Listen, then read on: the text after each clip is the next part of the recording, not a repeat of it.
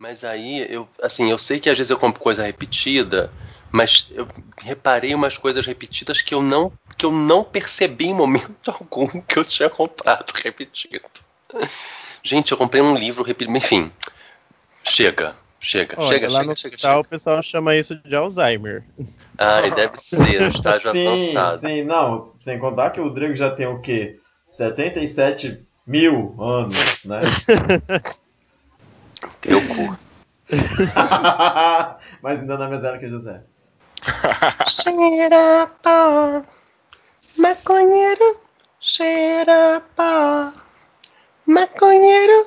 Olá pra você que me ouve, eu sou Gambit Dance e hoje o Bichas Nerds vai falar sério com você. Saúde sexual não é tema com o qual se brinca, mas infelizmente ainda pode ser tabu para muitas famílias. Ainda mais quando se trata de nós, pessoas da sigla LGBTQI.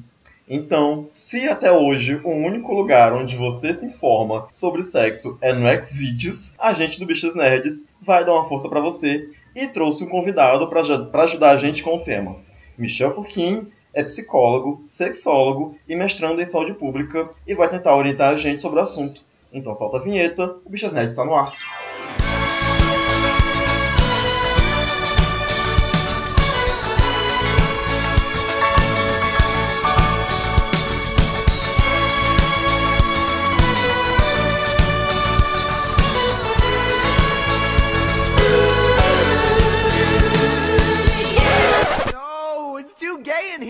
Comigo no episódio de hoje estão José Neto, Olá, pessoal. Drigo Menezes, Cheira pó, maconheiro. Desculpa, acordei anos 90. Ai, e o Michel, que eu ah, falei um pouquinho sobre ele, mas eu pedi para ele se apresentar pra gente. Michel, fala um pouquinho de vocês, sobre o que você faz, por favor. Então, gente, eu sou Michel Furquim, como o Gambit já falou, sou psicólogo. É, a minha formação inicial é psicologia, mas eu também fiz sexualidade humana, especialização, e agora eu tô fazendo mestrado em saúde pública. Eu agradeço o convite aqui do Bichas Nerds para falar um pouco sobre isso. E é um assunto que a gente sempre acaba debatendo, principalmente quando a gente fala sobre LGBT, quando a gente fala sobre orientação sexual, identidade de gênero, a gente acaba entrando né, nesse assunto de sexualidade, de saúde sexual e tudo. E é um assunto que eu gosto muito, então eu agradeço já de primeira mão o convite de vocês. Imagina, Michel, a gente que agradece, assim, a gente tá muito feliz de ter você aqui. É, eu, vou, eu vou abrir a primeira rodada de perguntas é, tentando, tent- Nossa, gente. Isso foi aí, Gambit? Não, na minha casa não, foi aqui atrás, né? Gente. Vamos lá. ok. Bom, é, eu vou tentar abrir a primeira rodada de perguntas, trazendo, trazendo o assunto da gente bem pro cotidiano de quem é mais jovem, porque na minha família foi assim, apesar de que eu sou uma pessoa lá dos anos 80, né? Mas me parece que ainda é comum que o assunto sexo, sexualidade de maneira geral, seja tabu mesmo em casa, né? Os pais não falam com os filhos sobre sexo, nem sobre sexualidade. E a gente fica aprendendo isso na rua, com os colegas de escola, na internet e tudo mais. É, eu queria saber se você podia falar pra gente assim, sobre, sobre a importância de se, de se ter educação sexual ainda cedo, né, no início da juventude.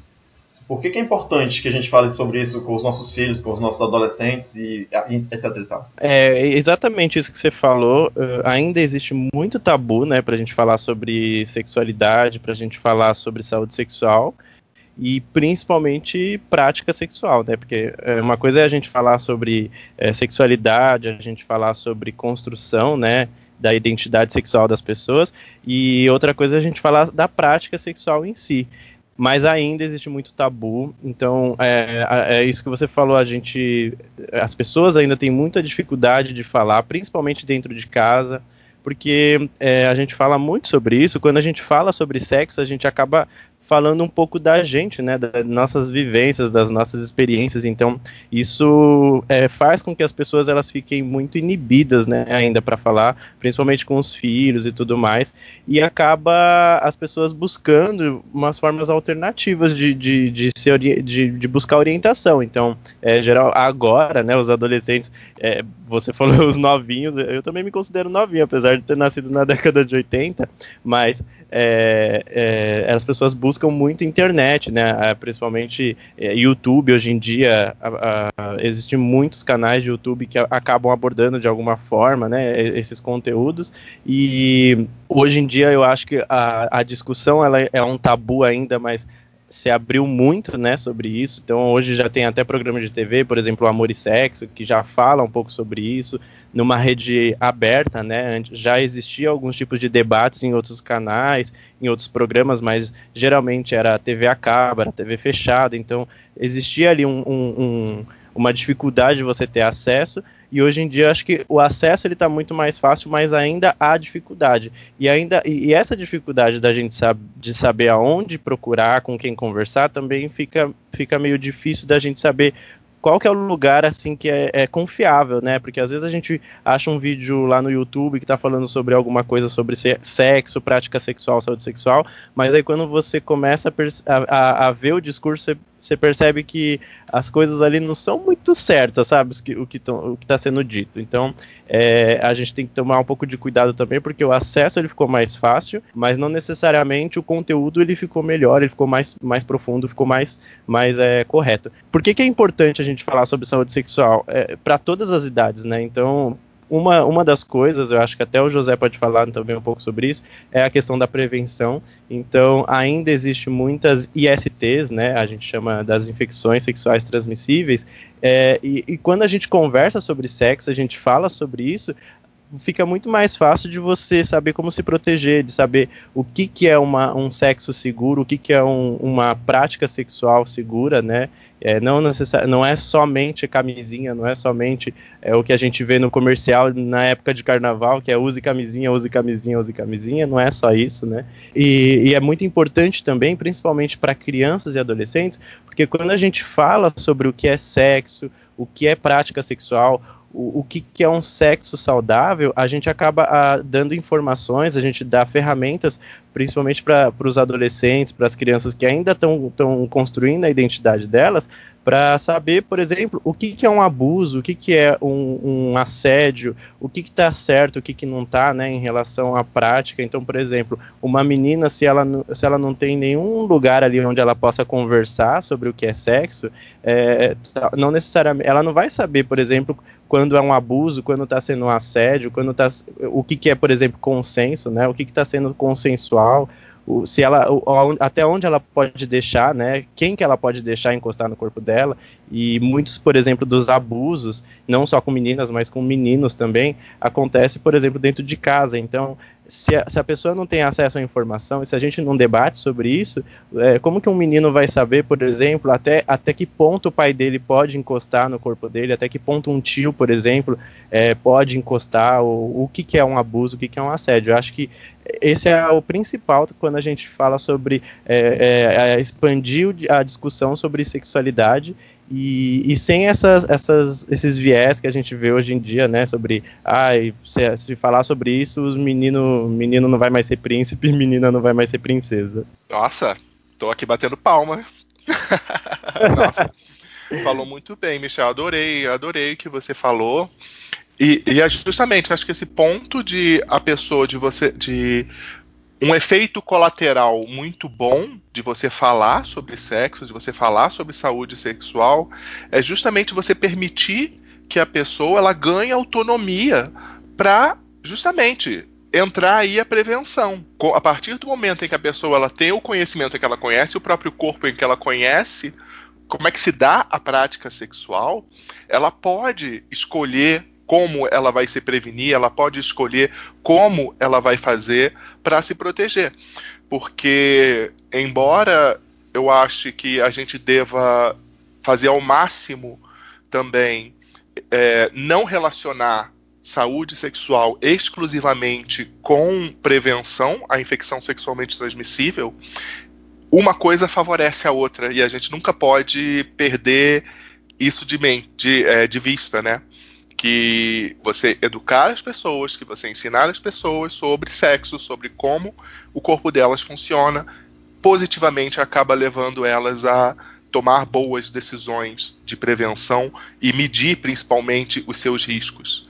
Eu acho que isso é um ganho gigantesco e é uma oportunidade muito grande que a gente perde quando não fala desses assuntos. José, é, eu sei que você já fez isso aqui outras vezes no programa, mas deixa eu pedir para você fazer hoje mais uma vez, que é falar para as pessoas sobre o, o que, que você faz como profissão. Então, eu sou, só para quem não, quem não me conhece ainda, né? Eu sou biólogo, tenho especialização em virologia, meu come, o começo do meu trabalho foi com pesquisa em HIV, mas hoje eu me dedico à saúde, né, à, à, saúde coletiva, eu sou um profissional de saúde e principalmente eu trabalho nessa área de IST, HIV, AIDS, principalmente na questão de diagnóstico laboratorial. Essa é, é basicamente a minha área de atuação hoje. É, eu pedi pra você falar, assim, pra quem tá ouvindo a gente, pra saber que a gente não tá tirando, né, como já foi dito aqui algumas vezes, a gente não tá tirando informação do cu, né, a gente tá, a gente tá é, bem, bem guarnecido, né, com gente que, que estuda sobre o tema e acho que tem, a gente tem informações, vocês principalmente, né, tem informações importantes para passar para as pessoas. Mas enfim, era isso, continua, por favor. Então, é, é, Michel, que eu acho que é, é, é legal justamente né, é, a coisa da, da, sua área de atuação, e só nisso que a gente já mencionou de tentar não relacionar diretamente. Saúde sexual é um conceito bastante amplo, né? Que a gente trabalha hoje. A gente não pode negar que as pessoas fazem sexo e que sexo é bom. E que ele tem que ser bom, não é? E justamente isso vai definir o conceito que a gente vai trabalhar de saúde sexual aqui, que é basicamente que você se sinta confortável com o sexo e com a sua sexualidade, que essas coisas elas se, estejam em harmonia. Falando um pouquinho da maneira como você trabalha, qual é o objetivo de a gente trabalhar essa abordagem de saúde sexual, entrando nessa questão de que sexo é uma coisa que faz parte do bem-estar, faz parte do bem viver de uma pessoa. Nossa, que difícil.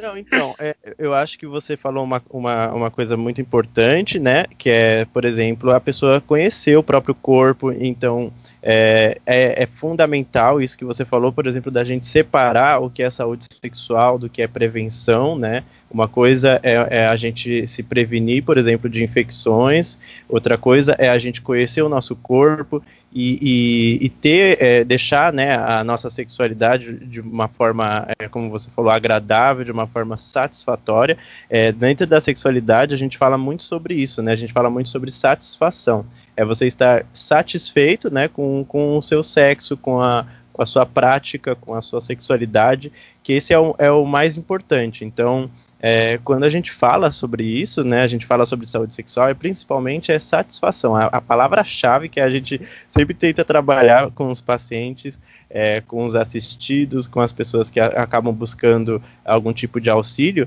é satisfação sexual. Então, satisfação sexual não é. E, e, outra, a gente também tem que separar outras coisas, né? Porque toda vez que a gente fala de saúde sexual, a gente fala de satisfação e, a, e a, as pessoas acabam associando automaticamente a, a sexo, gozo e, e, tudo mais, né? Ah, gozei, então estou satisfeito. Não necessariamente, né?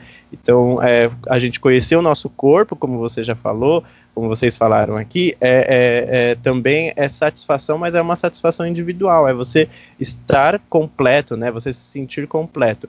E dentro do, do nosso trabalho, assim, a gente que é, trabalha com a parte de sexualidade humana, é buscar isso, é buscar a, a, a ajudar a pessoa, né, a atingir essa, essa satisfação, essa completude, né? Ele se sentir satisfeito independente do, da orientação sexual dela, independente da identidade de gênero, né? Então, não necessariamente a, a uma pessoa que, por exemplo, tem questões é, de, de orientação sexual vai ser uma pessoa é, satisfeita, vai ser uma pessoa insatisfeita, né, com a sua com a sua vida sexual e vice-versa. Então é, é, é, isso, a gente acaba abordando várias áreas, né, várias, várias questões nisso, mas a nossa, o nosso foco principal é isso, é buscar satisfação, passando também pela questão de prevenção, de autoconhecimento, de educação sexual também, que a gente fala, né, de a, pessoa adquirir informações, adquirir ferramentas até para ela é, saber mais ou menos como, como vivenciar, porque várias coisas atravessam né, a questão da saúde sexual. Então,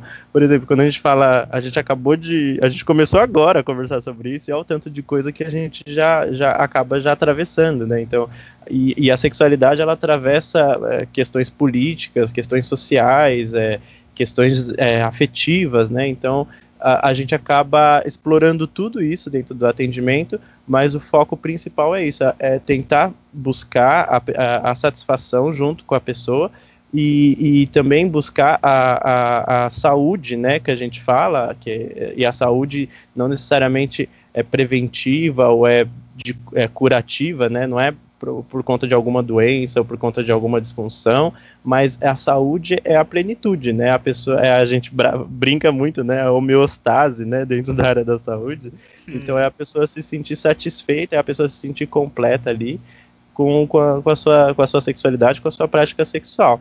E, e, é por isso que, uh, às vezes, a gente se confunde muito, como eu estava falando, quando a gente vai buscar informação, porque, por exemplo, você vai buscar é, dados sobre sexo, sobre alguma dificuldade sexual que a pessoa está tendo, a gente acaba caindo em alguns outros, outros tipos de discursos que, às vezes, até atrapalha, né? Então, é, questão de prática sexual, o que, que é certo, o que, que é errado, o que, que é normal, o que, que é anormal, a questão também de, por exemplo, será que a quantidade de parceiros está certo, não está certo? Será que o, o, hoje em dia até o pessoal já está falando sobre isso, questão de relacionamento, quantas pessoas eu posso ter, né? Então a gente acaba atravessando tudo isso. Tem muita receita, mas é, tem muita receita não, né? Tem muita gente dando receita de bolo a respeito de comportamento sexual aí, né? É, e, e sim, nenhuma regra pode contemplar todas as pessoas, né? Nenhuma regra absoluta. É, mas enfim, Drigo? Eu tô ouvindo.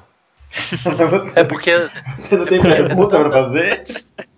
Não, é que é tanta coisa. Sim. Uma coisa que eu acho que é muito, que é muito importante, que o José e o Michel já falaram, desassociar, não desassociar, porque está sempre associado, mas associar a, a questão da saúde sexual a uma coisa positiva, né? Porque sem sempre a questão de que quando você fala no tema saúde sexual, rapidamente você pensa nas, nas, nas doenças, nas infecções, no que você pode contrair fazendo sexo, né? E, e eu acho que o foco é muito nisso e pouco na satisfação, no conhecimento do corpo, na compreensão do desejo, enfim, na normalização das práticas que parte da sociedade condena, né? E acho que a gente precisa levar também a, a conversa às vezes, ou mais vezes, para esse caminho, né? Para não ficar sempre a coisa da doença, da doença e da doença, que é muito importante, que a gente não pode deixar de falar, mas que a gente também foque né, mais vezes nessa na, na, no lado positivo da, da saúde sexual, porque é muito importante. Quando vocês estavam falando em prevenção, na prevenção do abuso principalmente, né? Porque a gente sabe que a maioria dos abusos que acontecem em relação às crianças são praticados dentro de casa, por conhecidos, por parentes, pelo tio, pelo amigo do pai. Não é só, a... só desculpa, Drigo. Em relação a isso, a gente não pode esquecer que. E é só, é só uma coisa pra gente ficar na cabeça e problematizar, que a gente se, se referiu já duas vezes a abuso e em relação a homens. Abuso é em adultos. Qualquer adulto de qualquer sexo, gênero ou sexualidade pode ser abusivo. Sim. Sim, Só a gente sim. não tirar isso de mente. Sim. É. A gente não, não, não, É porque a gente acaba se pegando mais nos casos né, de abusos cometidos por homens, enfim. Isso, isso. É, eu sei, é só porque que gente... acabam sendo os casos mais notórios, mas também existem babás que são abusadoras. Existem mulheres que abusam, enfim. O que rola é que a maioria dessas coisas acontece em casa, né? E se você tem uma conversa franca com a criança, dentro do entendimento que ela pode ter em cada idade, se você tem uma conversa clara com ela sobre o que é sexo e o que pode e o que não pode em relação a, a um adulto tocar o corpo dela, você está prevenindo essa, esse, esse tipo de coisa, né? Porque o abuso acontece dentro de casa, não é a travesti que vai usar o banheiro feminino que vai abusar alguém lá dentro, sabe? Que vai abusar de alguém lá dentro daquele banheiro. Não é a exposição Como as de pessoas... do, do cara, com o cara pelado, né? É, não é a pessoa no museu, né? é, nua porque está fazendo uma intervenção artística, sei lá, está fazendo parte de uma instalação, não, não, vai ser aquela pessoa que vai abusar de alguém num espaço público, no espaço de um museu. É, não é. O professor que está falando sobre gênero, né, na escola. É, o professor não vai pegar uma chave, vai passar a chave na porta e vai abusar dos 40 alunos ali na, quando ele começar a falar de sexo. Né, porque é, tem umas, umas aspirações que a gente está experimentando, né, por conta do, do, surgimento, do ressurgimento, né, do, do, aumento desse discurso louco, paranoico de, de direita, assim, conservador, não de direita, conservador, né, porque tem uma galera da direita que é legal, né, mas tem uma galera da direita chucra que é, que é escrota. Mas sim, o que, só o que, o que, eu queria pontuar era isso, que é importante que a gente fale dessa, dessa questão da, da, saúde sexual como uma coisa mesmo positiva, mas que foi algo que vocês já, já falaram. Assim, eu estou bem de orelha hoje porque se a gente tem especialistas, né, por que, que a gente vai ficar falando tanto? Não, mas é, eu acho que é legal também, se você tiver é, dúvidas assim, pode falar também. Mas a, uma coisa que você falou eu acho fundamental também, que é essa é a questão positiva, né, do sexo, a questão, porque a, acho que durante muito tempo na nossa sociedade, na, não só na nossa sociedade, vou dizer na humanidade, né, o sexo ele foi, é, ele foi visto de forma negativa, de forma pecadora, né, então é, a, a, as religiões, muitas das religiões, elas, elas sempre viram, colocaram o sexo como algo muito ruim, como algo que tinha um, consequências ruins, então criou-se é, todos dogmas e, e normas e tal, para que as pessoas elas não vivenciassem o sexo de uma forma é, feliz, né? Então é, isso a gente a gente que estuda essa parte assim não sei se vocês já leram mas o, o, pessoal que fala muito sobre isso de filosofia fala muito sobre a questão do controle né? A questão de, de discurso de poder e tal. Então até para manter esse discurso de poder criou-se muitas é, é, muitos discursos punitivos, discursos assim é, normativos, né? E, e, isso tornou o sexo, né? Deu para o sexo uma cara muito muito assim de algo errado, algo que não pode ser feito, ou então tem que ser feito somente para procriação e tal. E isso acabou, é, é, isso existe até hoje, né? Se enraizou na, na, na, na nossa sociedade e isso reforça a, a, as ideias até hoje de muita gente. É, então eu acho que é muito legal a gente tentar ver o sexo de forma positiva, que não significa você tem que transar com todo mundo, você tem que sair transar a hora que você quiser, na, em cada esquina, mas é ver o sexo como algo natural, como algo que a gente vivencia. Mas se quiser, como, pode. Claro, pode também, viu? O carnaval tá chegando. mas, não, é, não, é, que você precisa é, fazer, né? Mas se quiser, pode. O que me lembrou de daqui a pouco puxar um assunto que eu meio conversei com o Michel no Twitter sobre o botão da Smart Fit. Mas vamos guardar ah, meu Deus. mais pra frente. É, então, Polêmica! Mas acho que ver, ver, o sexo de forma positiva, sabe? Sem, sem, essa, sem essa carga de, de que é, é, vai ter doença, ou então tem que ser certo, tem que ser, não pode ser pecador, não pode ser assim assado. Eu acho que isso é muito legal. E eu, eu, percebi, eu, eu, percebo hoje em dia é, é, que tá tendo esse movimento, né, de enxergar o sexo uma forma, de uma forma mais leve. Então as pessoas hoje em dia elas lidam muito melhor com isso. Então é, se você pensar 30, 40 anos atrás, quantas pessoas é, transavam num primeiro encontro, quantas pessoas, por exemplo, teriam coragem, talvez, de usar um aplicativo é, onde as pessoas iriam trocar ali nudes e tal e, e fazer sexo. Então, hoje em dia, as pessoas elas estão lidando de uma, de uma forma bem mais positiva com os, o sexo, a sexualidade em geral, mas eu acho que ainda tem muita coisa para a gente caminhar, né? Não, é, eu acho legal esse ponto que você levantou, que é, é justamente isso. O sexo, por muito tempo, ele foi motivo de era um assunto que as pessoas tinham vergonha de tratar. Que é até engraçado, né? Que houve uma época em que todo mundo era o padrão você fingir que era sexuado. Todo mundo sabe que todo mundo faz sexo, mas ninguém pode saber que você faz sexo. É, a não ser existe... que você seja homem, esteja numa, estivesse numa roda de homens, né? Porque para os, para os homens sempre foi permitido falar sobre sexo. Sim, sim. É, pois é, né? Que aí você, quanto mais você falar, melhor ainda. E, mas aí, principalmente pensando nos oprimidos, né? Porque sexo também é uma ferramenta de opressão, como o Michel colocou muito bem. e justamente por muitas pessoas, principalmente se você está falando de mulheres, se você está falando de pessoas LGBT, é muito vergonhoso, é muito vexatório você às vezes falar de sexo. E aí isso aí é só uma coisa mais básica e perguntando para o Michel se é assim, com quem que a gente pode conversar? Que você, você é um profissional que as pessoas elas vão procurar para falar sobre isso, mas onde as pessoas podem te encontrar, Michel? Onde as pessoas podem encontrar o profissional que vai estar apto a tratar desses assuntos? Só uma, um retorno um pouquinho, mas acho que é importante deixar essa informação. Ah, sim. É, não, isso que você falou faz todo sentido, porque é, o sexo ele acaba sendo uma, uma ferramenta, né, para gente mostrar para alguns grupos, não são todos, o que, que é certo, o que, que é errado e, e, colocar essas pessoas na marginalidade, né? Então, é, principalmente nós LGBTs, existe muito isso, né? Então, é, o, o homem ele pode falar que faz muito sexo, é, depende, só se ele for hétero, né? E então já começa por aí.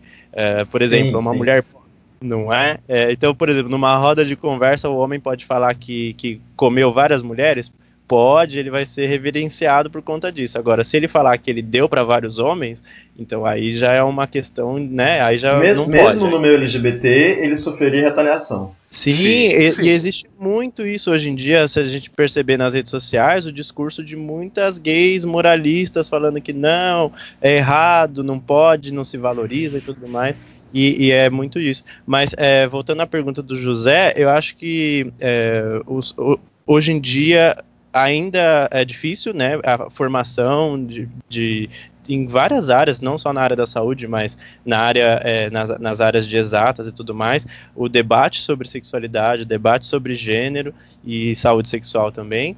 É, e, e, isso a gente pode perceber principalmente é uma, da, a, uma a minha pesquisa é, no mestrado é sobre isso, né, sobre o acesso à área da saúde, acesso a pessoas trans aos serviços de saúde, por conta de que a gente percebe que muitos profissionais de saúde não fazem a mínima ideia de, por exemplo, o que é identidade de gênero, o que é orientação sexual, como lidar com uma, uma pessoa trans, como lidar com, com uma mulher lésbica, não fazem a mínima ideia. E isso a gente tudo bem, a gente pode até falar que é, é, a pessoa não foi atrás dessa informação, mas passa também muito por conta das formações né, acadêmicas. Então, hoje em dia, ainda hoje, nas universidades não se fala. Eu mesmo, durante a minha graduação em psicologia, é, durante cinco anos, é, a gente não ouviu falar sobre o termo orientação sexual. Então é, é, muito complicado, né? Quando a gente se forma em psicologia e, o, e, os próprios professores, a própria grade curricular, ela não aborda a questão de sexualidade, de gênero. Então é uma coisa complicada mas a gente existem hoje ambulatórios especializados que as pessoas podem buscar não só para a questão de saúde, né, não só para a questão de prevenção. É, então, aqui, por exemplo, em São Paulo, tem, tem, tem vários é, centros de referência que são, possuem profissionais especializados para trabalhar a questão de sexualidade, a questão de saúde sexual. Um deles, por exemplo, é ali na Santa Cruz, que é o CRT, existe um ambulatório já específico para isso. No Hospital das Clínicas, onde eu trabalho, tem dois ambulatórios que também trabalham sobre isso. Um é o Prosex e o outro é o Antigos. É, é, existem outros também, então, na, na, na, na Santa Casa, na Unifesp também, lá no Hospital São Paulo também tem ambulatório especializado para sexualidade. E, e, as pessoas elas podem e, a, e existem também profissionais é, particulares e tudo, mas ainda, ainda é muito restrito, né, o acesso. Isso a gente está falando em São Paulo, né? Eu, eu, moro aqui em São Paulo, na, na capital, que é a, a, uma cidade gigantesca, uma cidade onde as pessoas têm acesso de forma muito mais fácil.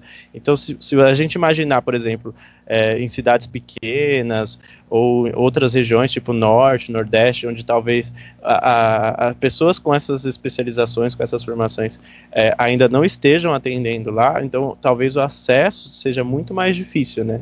Mas existem ambulatórios especializados.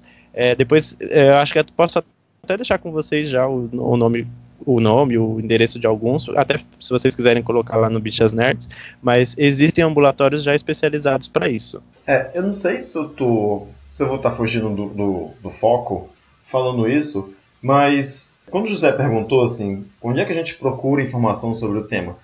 A mim me surgiu, assim, me veio o tema do privilégio. Porque eu ainda acho que quando a gente procura né, informação, quando a gente tem acesso, por exemplo, a um psicólogo, né, acho que ainda tem um certo privilégio aí, porque na maioria dos casos, para as pessoas hétero, já é complicado esse tipo de conversa, né? Como é que a menina, por exemplo, chega para o pai ou para a mãe em casa e fala: preciso de orientação sobre sexo, sobre estou namorando há tanto tempo, estou precisando de uma, de uma orientação, né? E quem é que vai mandar essa menina psicólogo? Qual o pai que vai dizer? Vai psicólogo, Deixa eu só fazer é uma observação.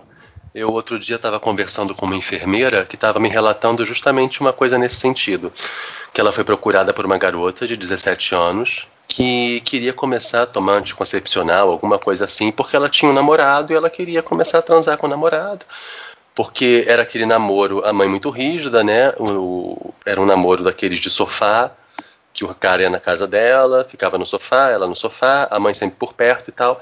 E essa garota foi num posto de saúde procurar essa enfermeira e depois a mãe veio louca, enlouquecida, porque soube, a filha deve ter falado, enfim, que não queria que a filha dela né, se, se consultasse, começou a, enfim, encher o saco da, da enfermeira e, e, ela falou: Olha, mas a sua filha tem o direito de, de, de, fazer sexo, de se informar, de se cuidar, de se prevenir. E o que, que a senhora prefere? A senhora prefere que ela engravide, que ela pegue uma doença, que ela. O que, que a senhora acha que ela nunca vai fazer sexo? E assim, se ela. Aí a enfermeira até falou uma coisa que eu não gostei, que foi assim: olha, é, ela quer fazer sexo e tal, e daqui a pouco, se ela não, não fizer, daqui a pouco o namorado vai largar ela. Aí eu pensando, não, não tem que pensar que o namorado vai largar. se o namorado largar porque ela não quer dar, beleza, até melhor para ela porque é um namorado escroto. Mas não é esse o foco. O foco é ela, o corpo dela, a saúde dela e, e, e o que, que ela quer para si né, uh, nesse sentido das práticas sexuais dela.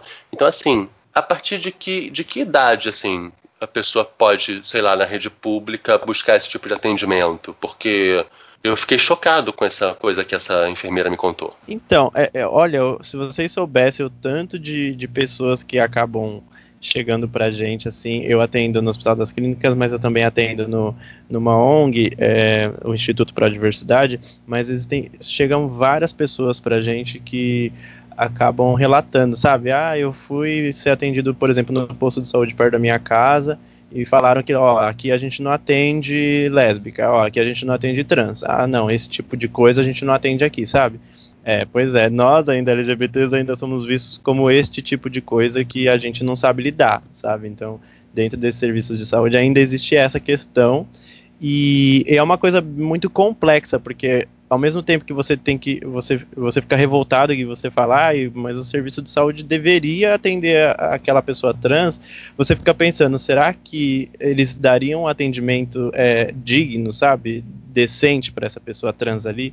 Então existe muito ainda essa. A gente ainda tem muito ainda que, que refletir, que pesquisar sobre será que vale a pena colocar é, é, uma lei que, sei lá, eu acho que já até existe, né? Mas já existe essa lei de que você não pode, a pessoa trans ela pode ser atendida, por exemplo, em qualquer lugar. Mas aí você fica pensando, será que é, você, sem dar formação, sem dar um, um, um suporte para os profissionais de saúde e tudo mais. Será que vai, vai ter um atendimento digno ali, né? Será que vão atender a demanda da, da, do público ali que está procurando? É, eu acho que eu, eu acho que assim, né? É, a questão de, de acesso, como o Game te falou, o privilégio é, ainda existe, né? Então, se você uma, uma, pessoa que comenta, ah, eu faço terapia, todo mundo já olha do tipo, nossa, das duas umas, ou é louco, né, ou tem muito dinheiro. Ainda, ainda existe é, é, é, esse privilégio, ainda existe esse, esse abismo, né, essa, esse abismo social, até por conta de que o, o, o, nosso próprio governo, as nossas próprias instituições ainda não, não, não, não, não buscam, assim, é, é, dar atendimento, por exemplo, psicológico, sobre saúde e tudo mais para todo mundo. Não, gente, esse assunto ele é extremamente importante porque e, e, eu acho que esse ponto que você tocou, Michel, ele é fundamental, porque de fato a lei diz que todas as pessoas elas devem ser atendidas no âmbito do Sistema Único de Saúde. Todas as pessoas elas devem ser atendidas independente de sua identidade de gênero. Existe ainda a necessidade de leis como a que garante que pessoas trans sejam tratadas pelo nome social. Certo? No seu atendimento, no, no, local onde ela está sendo atendida, mas a gente passa por esse problema de que os profissionais de saúde eles não foram preparados adequadamente para lidar com as pessoas de maneira humana, de maneira respeitosa. A gente passa por esse problema seríssimo que realmente é muito importante a gente mencionar. E aí a pessoa ela fica à mercê de da que é, é uma mistura, né? Eu diria que é uma mistura de privilégio e sorte, porque você tem que ter privilégio, porque você tem que ter acesso ao serviço de saúde e você tem que dar a sorte de pegar um profissional que seja capaz de te atender, que esteja capacitado para te atender. Sim. Eu acho, eu, eu recentemente, eu não sei se vocês conhecem, eu acabei de ler aquela aquela graphic novel Pílulas Azuis, não sei se vocês conhecem. Sim. Que é sobre Sim. um casal. É sobre Sim. um casal soro diferente, né? A gente e... gravou um programa sobre esse quadrinho, José. Era antes de eu entrar, então não conta. Não Gambit, foi, não. não foi no dia de indicações é, de leitura, eu indiquei pelo vezes você estava lá. Não faz esclerosada. Não, mas só para mencionar isso, que uma parte da, da, da, HQ é justamente sobre isso, que eles têm uma necessidade, o casal ele tem um determinado momento que eles estão transando e a camisinha estoura, e aí eles precisam, né, saber o que é que acontece, o que é que acontece, como proceder. E justamente eles têm a sorte de encontrar um médico que tem todas as respostas, que tem a calma e a ausência de julgamento, que isso é muito importante. O profissional de saúde ele não pode julgar aquela pessoa que ele está atendendo. E aí ele justamente fala: eu encontrei a pessoa certa naquele momento. E quantos têm essa sorte de encontrar essa pessoa certa, né? É uma mulher que às vezes o ginecologista pode ser a primeira opção, mas ele tem que ser um ginecologista apto a lidar com essa situação ou um homem, quem sabe ele não pode encontrar um urologista, mas que homem procura o urologista só para começar? Então é uma situação muito complexa e realmente é, não tem muitas respostas. Mas, mas assim, é, a gente ainda está queimando fase porque a gente está falando de pessoas adultas que pensam em procurar um atendimento. Eu ainda fico pensando sim, sim. no adolescente que pode estar se descobrindo gay, por exemplo, e pede orientação em casa. Sabe? Que, Aliás, é nem que pede, como é que pede orientação em casa? Como é que você tem coragem? É, até entendo que hoje existem é, famílias, existem núcleos familiares que são mais modernos e que abordam mais o tema, mas talvez via de regra ou, ou senso comum, não se fala sobre isso em casa, com pai e mãe. Isso se você for uma pessoa que se entende como heterossexual, mas pior ainda se você for uma pessoa homossexual, e pior ainda se você está se descobrindo como uma pessoa trans. Sabe, como é que você conversa com isso em casa para depois, para alguém em casa te orientar para um, um, um, procedimento, para um procedimento, para orientação médica ou para orientação profissional. E aí quando você vai para orientação profissional, você ainda corre esse risco de encontrar um profissional que não está preparado, que não, que é, que é que é, é fundamentalista, sabe? E enfim, são muitas questões, assim, até a gente chegar na fase adulta. Só uma coisa importante: o Estatuto da Criança e Adolescente garante o sigilo da consulta médica, se eu não me engano, é a partir de 13 anos. É tá garantido o sigilo da consulta médica pelo Estatuto da Criança e do Adolescente. Só que, de novo, as pessoas muitas vezes não estão preparadas para sequer seguir a legislação. É, e vocês, vocês comentaram duas coisas que eu acho legal de falar. Uma que o, o, o, José falou sobre, por exemplo, a gente procurar um médico em relação, por exemplo, urologista ou proctologista, sei lá. E quantos, por exemplo, de nós é, é, tem coragem, nós, a gente puxando já o que o Gambit falou, né? Nós já adultos e tudo, quantos de nós, por exemplo, é, tem coragem, por exemplo, de numa consulta médica falar para o médico, olha, eu tô com um problema porque, sei lá, eu, eu fiz sexo anal, o sexo foi meio selvagem com meu namorado, com meu marido com meu companheiro, e por conta disso eu tô com um problema, sei lá, tô com algum problema por conta de que eu fiz um sexo anal muito selvagem. Entendeu? Então, a gente que é adulto já é difícil, né, a gente falar sobre isso. Você imagina é, as pessoas mais novas, as pessoas que às vezes não têm tanta informação, as pessoas que às vezes não têm algum. não, percebe, não, não sabem, por exemplo, às vezes não têm o conhecimento de que podem falar sobre isso com o médico, devem falar e o médico não deve julgar, né? E as pessoas também que não têm acesso, porque às vezes vai, é, só tem aquele médico ali no sul, só tem aquele médico ali que ele, vai, que ele conseguiu marcar consulta há seis meses atrás, e, e se ele sei lá, não acatar o que o médico fa falar, entendeu? Ou receitar, sei lá, talvez ele não tenha é, ele não consiga um outro lugar para ser atendido, né? Então isso é uma coisa bem interessante que vocês falaram e que é legal para a gente pensar. Será que a gente, a gente mesmo, a gente consegue conversar sobre a, a nossa saúde sexual, sobre a nossa sexualidade, né? Com, com, os, com os, médicos, com os lugares onde a gente passa. É, eu até falo isso para algumas pacientes, né? Então você já perguntou para sua ginecologista, por exemplo, se o seu orgasmo, sobre o seu orgasmo, sobre a sua relação sexual? A maioria das mulheres também, elas vão no atendimento e, e é só sobre isso, saber se está com alguma doença, saber se está tudo ok. Nunca é para falar sobre prazer, nunca é para falar sobre sexo.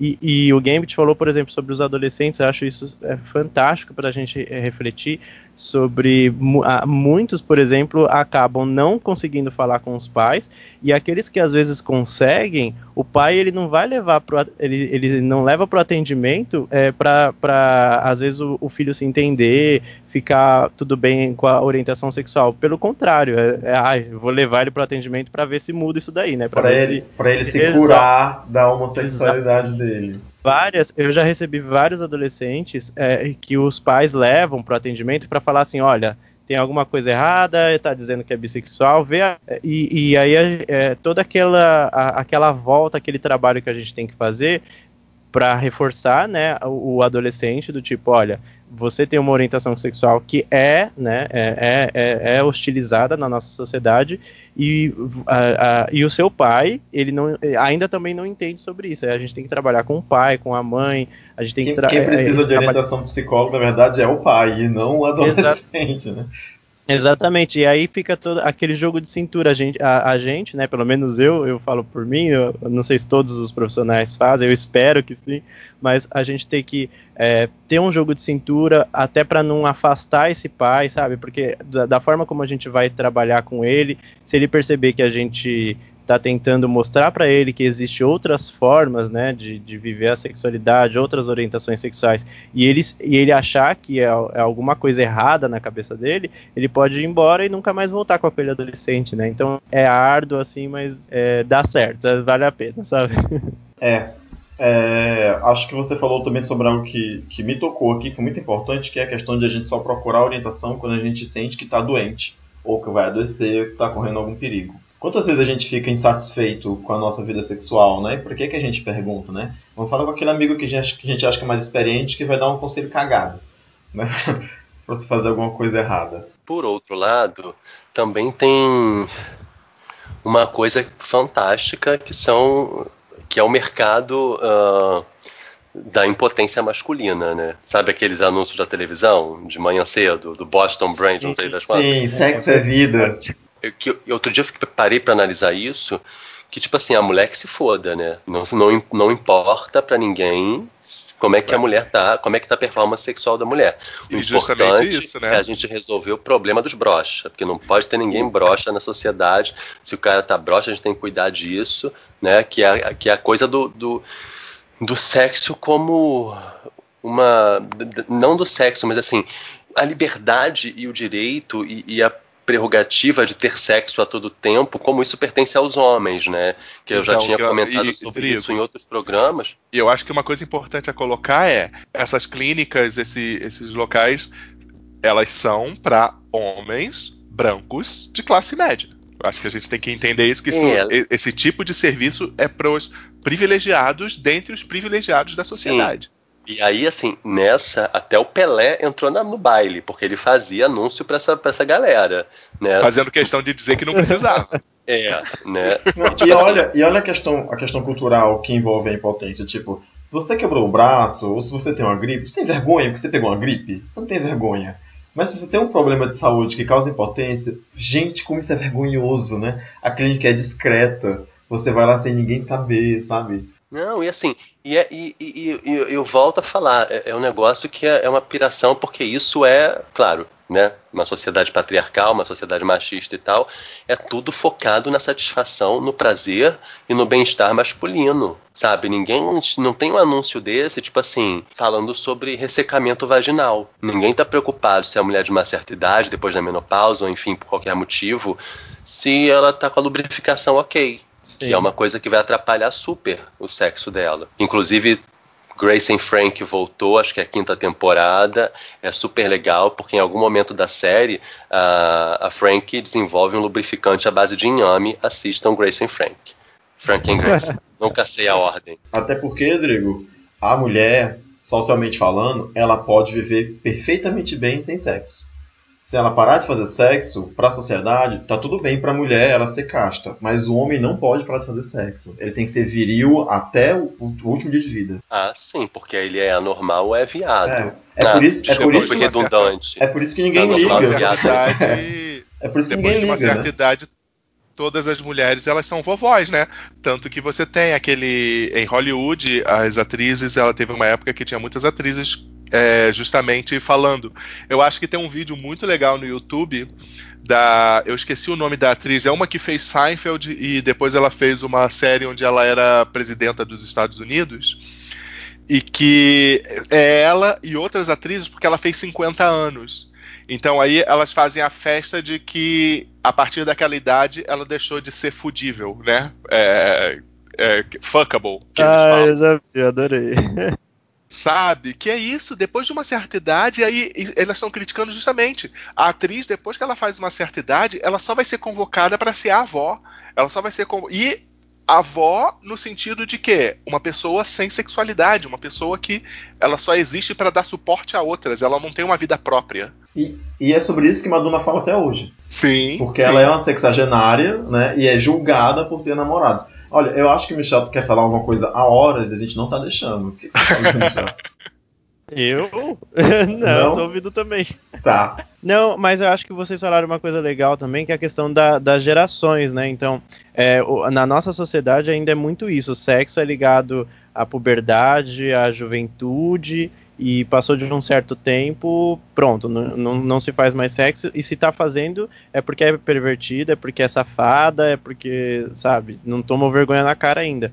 E, e eu vejo muito esse discurso também entre, entre os gays, né? Então existe muito. Eu, eu já percebi muito isso nas redes sociais, em- nos aplicativos e tudo, o, o quanto ainda existe essa ideia, né? De que existe um prazo de validade para você estar fazendo sexo. Passou daquele prazo, você tá fazendo por- ou porque você não tomou vergonha na cara, ou porque você é desocupado, né? Então é uma coisa bem louca, assim. Mas é, eu acho que é uma, uma questão histórica, sabe? Uma questão meio social, que a gente percebe isso não só aqui no Brasil, mas em, em vários outros, outros lugares do mundo também tem esse tipo de discurso, que é, como o próprio José falou, né? Até, até no- nos Estados Unidos, se a gente pensar a questão de acesso à informação, a estudo e tudo mais, até nesses lugares as pessoas ainda enxergam o sexo des- dessa forma, né?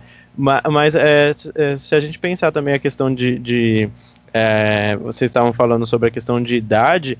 é, ainda tem essa questão de é, é muito novo para falar sobre sexo, depois chega uma hora que já está muito velho, não, não deveria mais estar fazendo, então a própria sociedade ainda tenta, é, não sabe meio que lidar, ou não sei se não sabe, ou, ou tenta colocar ideia, cer ideia certa para você falar sobre sexo, praticar sexo, e você tem que estar ali na, naquele prazo. Se você passou ou se você está tentando a informação antes, é, é, é meio. A, a sociedade meio que te condena, né? Não, e, e a gente tem que perceber que sexo é o maior motivo de cagação de regra que existe, né? Ah, com Todo- certeza. Tudo, tudo, tu- é, t- tudo tem uma regra para sexo. É, todo mundo tem sua receita, todo mundo tem, e ju- justamente essa cagação de regra ela serve só para propagar mitos. Por exemplo, quando a gente fala de impotência sexual, as pessoas não sabem o que é impotência sexual de verdade, as pessoas não sabem. Impotência sexual é a impossibilidade de você ter uma, uma ereção satisfatória. Não quer dizer necessariamente que, que nem num filme pornô, durante todo o seu sexo, você tem que estar com um pau duríssimo. Durante todo o seu sexo de 3 horas e meia. De três horas e meia. Tem que durar três horas Sim, e meia com é. força, né?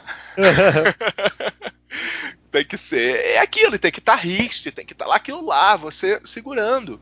E as pessoas não param para pensar também que. E, e para você ver como a abordagem de saúde sexual é importante, impotência sexual ela pode ser um sintoma de outras doenças.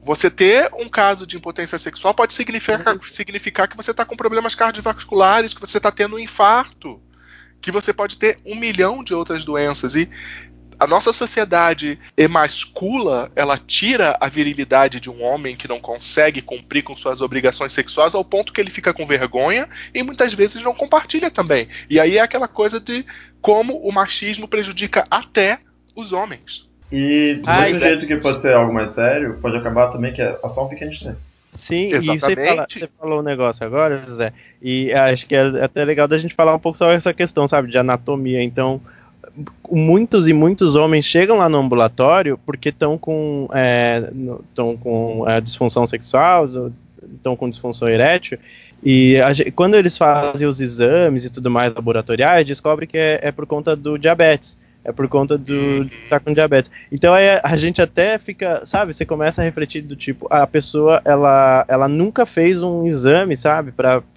é, para saber como que tá o, a glicemia dela, se ela tá com diabetes ou não, e, e, ela só foi atrás do médico porque ela não conseguia mais ali é, ficar com um pênis duro e tudo mais, né? Então, para você ver como que é, é, é, louca, né? Como que sim, a nossa sim. sociedade ela coloca de tipo o homem ele não não precisa e ele não deveria ir para o médico, até porque o homem macho não faz isso. Mas se você não tá com o pinto duro, então você tem que ir atrás. Então aí você tem que ir atrás. É uma coisa bem louca, né? Sim, demais. É, é, é... E é isso é essa nossa, essa nossa sociedade patriarcal, machista, que prejudica todo mundo no fim das contas. Ah, prejudica o homem hétero, prejudica o homem gay, prejudica a mulher, prejudica todo mundo. Sim. E vocês falaram de filme pornô, gente.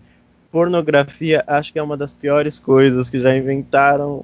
eu, ia, eu ia levantar é essa bola agora, né? Eu ia aproveitar é legal, o gancho do é José. Legal. É legal, todo mundo gosta, é divertido, às vezes.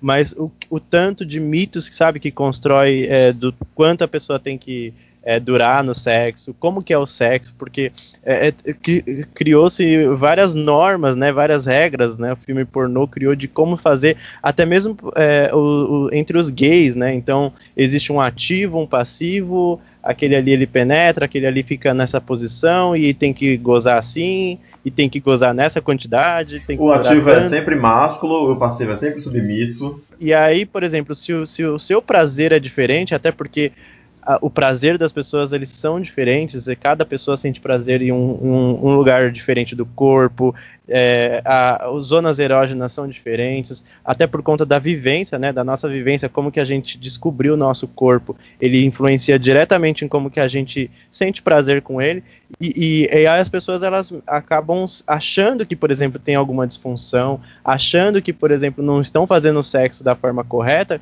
quando na verdade elas só estão tentando seguir esse modelo, sabe, que a pornografia criou. Então, é, existe muito essa ideia do tipo, ah, é, é, entre os gays, por exemplo, ah, eu, quem que é o ativo, quem que é o passivo, não sei o quê, por conta muito disso, né? Por conta da pornografia, por conta de toda esse essa norma que se construiu, quando na verdade a pessoa, às vezes ela não precisa ser nem ativo nem passivo, ou ela pode ser os dois, ou ela não precisa fazer nada disso, né, para se sentir satisfeito. É a pois cagação é. de regra que o José falou, né? Porque tipo, por exemplo, eu detesto que mexa no meu mamilo. Sabe? Tipo assim. Eu não sabia desse detalhe. Polêmico. Polêmico. Mamilos polêmicos. Não, não gosto. Tipo, me dá vontade de pegar uma palavra cruzada e fazer. Então, assim, quando eu consigo perceber que a pessoa tá indo para aquele lugar, já, já rola uma tensão. Já dou um assim, solto na cara dela. Não, eu já fico assim, hum, eu, vou, eu, eu, vou ter que avisar, mas assim, aí eu aviso, aí fica parecendo que eu sou um esquisito, né? Porque assim, eu realmente não, eu não sinto nada. É como se a pessoa estivesse ali, não, não é, não, não, não me estimula, não, não, para mim a pessoa tá tocando num negócio morto no meu corpo, não me desperta nada. Só me desperta raiva, porque tipo, eu tô eu não, e, e aí é engraçado porque já tira todo o meu foco do que eu tô fazendo ali, né? Porque a pessoa já a boca no lugar. Queridos ouvintes, se um dia você cruzar com o Drigo no banheiro da Smart Fit, não toque nos mamilos do Drigo, ele não gosta. Gente, mas é sério, e assim, é o que você, é o que você tá falando, as pessoas sentem prazer de formas diferentes, sabe? E não é todo mundo que vai ter sensibilidade ou gostar de determinado toque em determinada parte do corpo. Eu, se quando, quando fazem isso, minha vontade é pegar uma palavra cruzada e começar a fazer, e quando o cara sair dali, a gente volta. podem voltar, vamos voltar. Então eu já aviso logo, gente, olha, não, não, não peguem. Sabe? E é isso, a gente fica, a gente fica exercendo as nossas práticas sexua- sexuais à sombra do pornô, sabe? Que é uma coisa completamente fake, que é uma coisa editada, que é uma coisa é, esterilizada, sabe? Que não, não tem barulhos estranhos, não tem secreções saindo nas horas erradas, entendeu? Não tem, não tem barulhos, é, como, é, barulhos esquisitos, realmente. E eu acho que. Barulho mais de peidos é que você ia falar, né? Exatamente, porque entra ar sim, Claro, tá gente, tá saindo é do negócio, vai ter barulho. Ora bola. Tem ar, tem ar ali saindo e entrando. Não, sai- sem contar que tem-. Que tem, que tem uns, gemidos, uns gemidos também que são assim, completamente fakes, né? Ah, É, os, assim, os- os- falar- os heterossexuais se pautam, assim, homem hétero se pauta muito pro filme pornô, que ele a- acaba achando que toda mulher tem que ser uma contorcionista de circo e colocar as pernas atrás da orelha, né, e dar gritos enormes. E o Mas pornô tem isso também. também. Exatamente, que são as posições mais desconfortáveis possíveis. Sim, Gente, de verdade, eu, eu, eu uma coisa que me deixa muito é, espantado é a questão da dupla penetração, por exemplo. Eu não sei, Como eu assim, nunca. espantado? Não, no sentido de que. Eu Como é que a nunca pessoa fiz. aguenta, né? Não, não, não é nem isso. Aguenta porque é elástico. Com o treinamento certo, querido, entra um punho. Então, dois paus é o de menos. Então, o- a minha questão é: é uma logística pra fazer aquilo? Pra quê, né? sabe? e aí eu penso, gente? Não, gente, sério, é bom pra quem? assim, não, pra- falando sério, fazer porque a posição é muito desconfortável. É, bom- é ruim pro ativo e é ruim pro passivo. é assim, desconfortável. fazer Desculpa uma- quem gosta, tá, tô aqui eu cagando posição. regra, né? Mas enfim. Pra fazer uma dupla penetração, você precisa de quatro pessoas. A quarta é um flanelinha. Que vai ficar falando pra trás, vem, desfaz, volta, vai, vai, vai, vai. A qua- Tem que ter um flanelinha. Porque assim. É E, e aí você fica, e aí você fica impossibilitado de se mexer muito. Porque você, É se, você se mexer muito, você vai. é, aquela configuração, ela vai se desfazer. Vai ser Ah, gente, e os pintos de formato diferente? Uma ponta pro lado, outra ponta pro outro, sabe? Assim, não, não dá eu pra você encaixar enxergo- duas pessoas ali. Quer dizer, que dá? Dá, né? Tem gente que faz. Eu enxergo a DP que, tipo assim, você- você curte ser passivo, você fez uma DP, aí aparece, tipo na PlayStation, na- no PlayStation, Achievement Unlocked. Isso, é um badge. É um badge Exatamente. conquista. Eu enxergo muito a DP isso. É, é tipo Opa! uma dessas missõezinhas que você tem que fazer durante o jogo, que não é do jogo mesmo, né? Que é só pra você ganhar uma skin. Isso. É, é uma side quest. Você tá fazendo. Opa, ganhei. Ganhei essa medalha. Você dá uma ticada ali e pronto. E aí não precisa, não precisa fazer de novo. Já fez, já. já- E tem até a, a- a- já tem até a TP, né? Eu já vi de tripla penetração. Então, Sim, a- eu, eu, eu, eu, eu, eu penso igual o Rodrigo, assim, sabe? Do tipo, é, a- eu, eu acho que é, claro, cada um sente prazer, cada um sabe ali na hora o que, que, vai, o que, que vai satisfazer, mas eu acho que é muita energia gasta sabe? pra pouco retorno. Gente, como é, é, como é que se isso. mexe em três pessoas, gente? Três, como é que se mexe? Não é que não, Não, gente, não, é que não eu- cabe, cabe, cabe. Como é que se mexe? Um em cima, outro embaixo, outro no meio. E aí? Não, você tem que fazer o quê? Você tem que içar o passivo, você iça ele com um guindaste, e aí você vai descendo, descendo, e encaixou, porque, gente, enfim, é que nem. sabe É que nem importante? Desculpa, Rodrigo, termina. não. Não, outra coisa que eu ia falar é, é a coisa do, do filme pornô, o cara passivo que tá sempre dando de pau duro e que não pode amolecer um minuto, porque se amolecer é porque ele não tá sentindo tesão. Não, não pode amolecer um pontinho, porque senão ele não tá Ah, sentindo não. tesão. Gente, Sabe qual é, deixa gay, dá como ela quiser. qual é a reclamação que, que você falou agora, levantou essa bola, e eu vou aproveitar? É que todo passivo de filme pornô é muito guerreiro. Então. É, aí se, se cria essa cultura no ativo de que todo passivo tem que aguentar tudo, que tem que ser engolidor de espada, sabe? Que tem que. Não importa o tamanho, a largura, a grossura, o negócio, que, E- Não, que enfiar isso tudo até aí o E tem uma, tem uma informação importante aí. Que. E, e ok, gente, é, é aquela situação. É bom. Sexo forte, aquele sexo assim. Fiz aqui o barulhinho com a mão. A gente Ah, tá ouviu. bom. É bom. Não, você mas não é pra quem gosta. tá começando. Mas não é pra quem tá começando. Não, e Não outra é, não é no coisa. seu primeiro sexo que vai ser assim. E Isso é uma coisa... de prática. Desculpa, Rodrigo. Não, Eu que tô te cortando e tô sendo indelicado, mas você foi super gentil deixando eu falar quando eu estava te cortando. Mas é. uma coisa que é muito assim pavorosa é a necessidade de violência na relação sexual, principalmente Sim. entre dois homens. Né? Tipo, as o- o- os filmes pornôs, de uma maneira geral, os heterossexuais inclusive, né? a, a relação sexual sempre ocorre com muita violência, como se fosse necessário você ser violento né? é, durante o ato sexual. E entre dois homens, isso, isso eu acho que é muito potencializado. Né? O, o, o ativo faz, é violento e o passivo meio que também espera que o cara que é ativo seja violento. E ele, sabe, é, tem aí uma dinâmica de, de, de violência, de submissão, que assim, eu en- entendo, respeito, né, a- Sem o desejo dos outros, não estou julgando, mas eu acho que a gente precisa, às vezes, pensar nisso como uma construção social, como muitas coisas, como muitas outras coisas, né, é, como construção social e de que a gente aprende a esperar essa violência no sexo, mas o quanto isso é, entre aspas, normal, o quanto isso faz É, parte e- do sexo E mesmo. ninguém mais faz sexo amorzinho, né? Ninguém quer mais fazer sexo amorzinho. E, E uma, coisa, e, e uma coisa importante também que Pera faz aí, parte José, deixa eu de falar. se conhecer.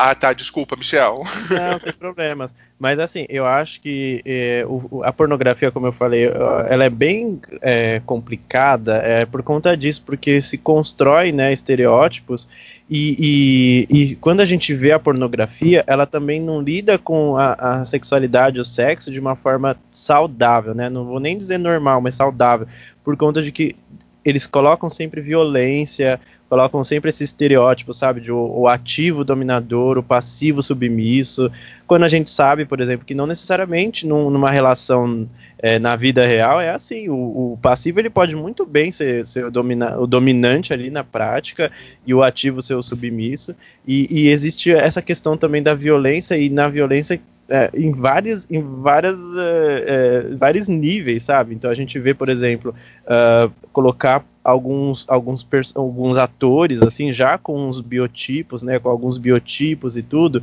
do tipo é, parecer novinho e parecer bem, bem novinho mesmo, quase com uma aparência de, de adolescente, e vai estar transando com um cara muito mais velho, é, do tipo, às vezes até com legendas, sabe? Até, até com a ideia do tipo, um é pai, outro é filho, um é sobrinho, outro é tio. Bem coisa de Então, incesto mesmo. Sim, então Sim, coloca a violência em várias etapas, assim, e, e acho que o, Drigo- o que o Drigo falou também, sabe, de- do tipo, ter que mostrar que o sexo ele tem que ser forte, tem que ser violento, porque senão não tá sendo feito de forma legal. Nunca é fe... e, e- e isso gerou até um movimento, se eu não me engano, lá nos Estados Unidos, é, que algumas mulheres é, lésbicas e tal começaram a fazer alguns filmes pornôs, né, com é, pornôs lésbicos para mulheres lésbicas mesmo, porque algum, alguns ali que, que eram feitos há, há um tempo atrás e até hoje são feitos, né, é- é- é, não retrata nem um pouco como que é a relação sexual entre duas mulheres e é, hoje, hoje em dia também estão colocando algumas pessoas trans,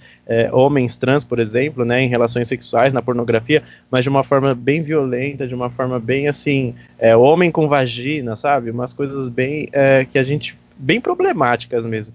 Então por isso que e isso influencia muito, porque a gente, por exemplo, que talvez já, já eu vou falar por mim, né? A gente que já tem uma vida sexual ativa e, e vive e já vive vivencia isso há muito tempo, a gente já sabe mais ou menos o que que, ah, eu não gosto que toca no meu mamilo, então eu já falo como que é, mas como que é, por exemplo, para um adolescente ver isso, sabe? Então, um adolescente vendo um vídeo assim, tudo bem, que não deveria ver, porque é só depois dos 18 anos, mas a gente sabe que os adolescentes assistem. Então, como que um adolescente, por exemplo, gay, né, que não tem com quem conversar, não tem com quem é, é, dividir a, a orientação sexual dele, ele assistiu um vídeo assim de que o novinho ali, aquele biotipo, ele tem que ser submisso, ele, ele tem que ser com um homem mais velho, o homem mais velho vai ser super bruto, vai, vai enfiar tudo que quiser nele, ele tem que aceitar. Então, como que ele vai construir a sexualidade dele, né? Como que ele vai construir essa, essa identidade dele é, com, e, com essas referências, né? É, e, e uma coisa, assim, só, só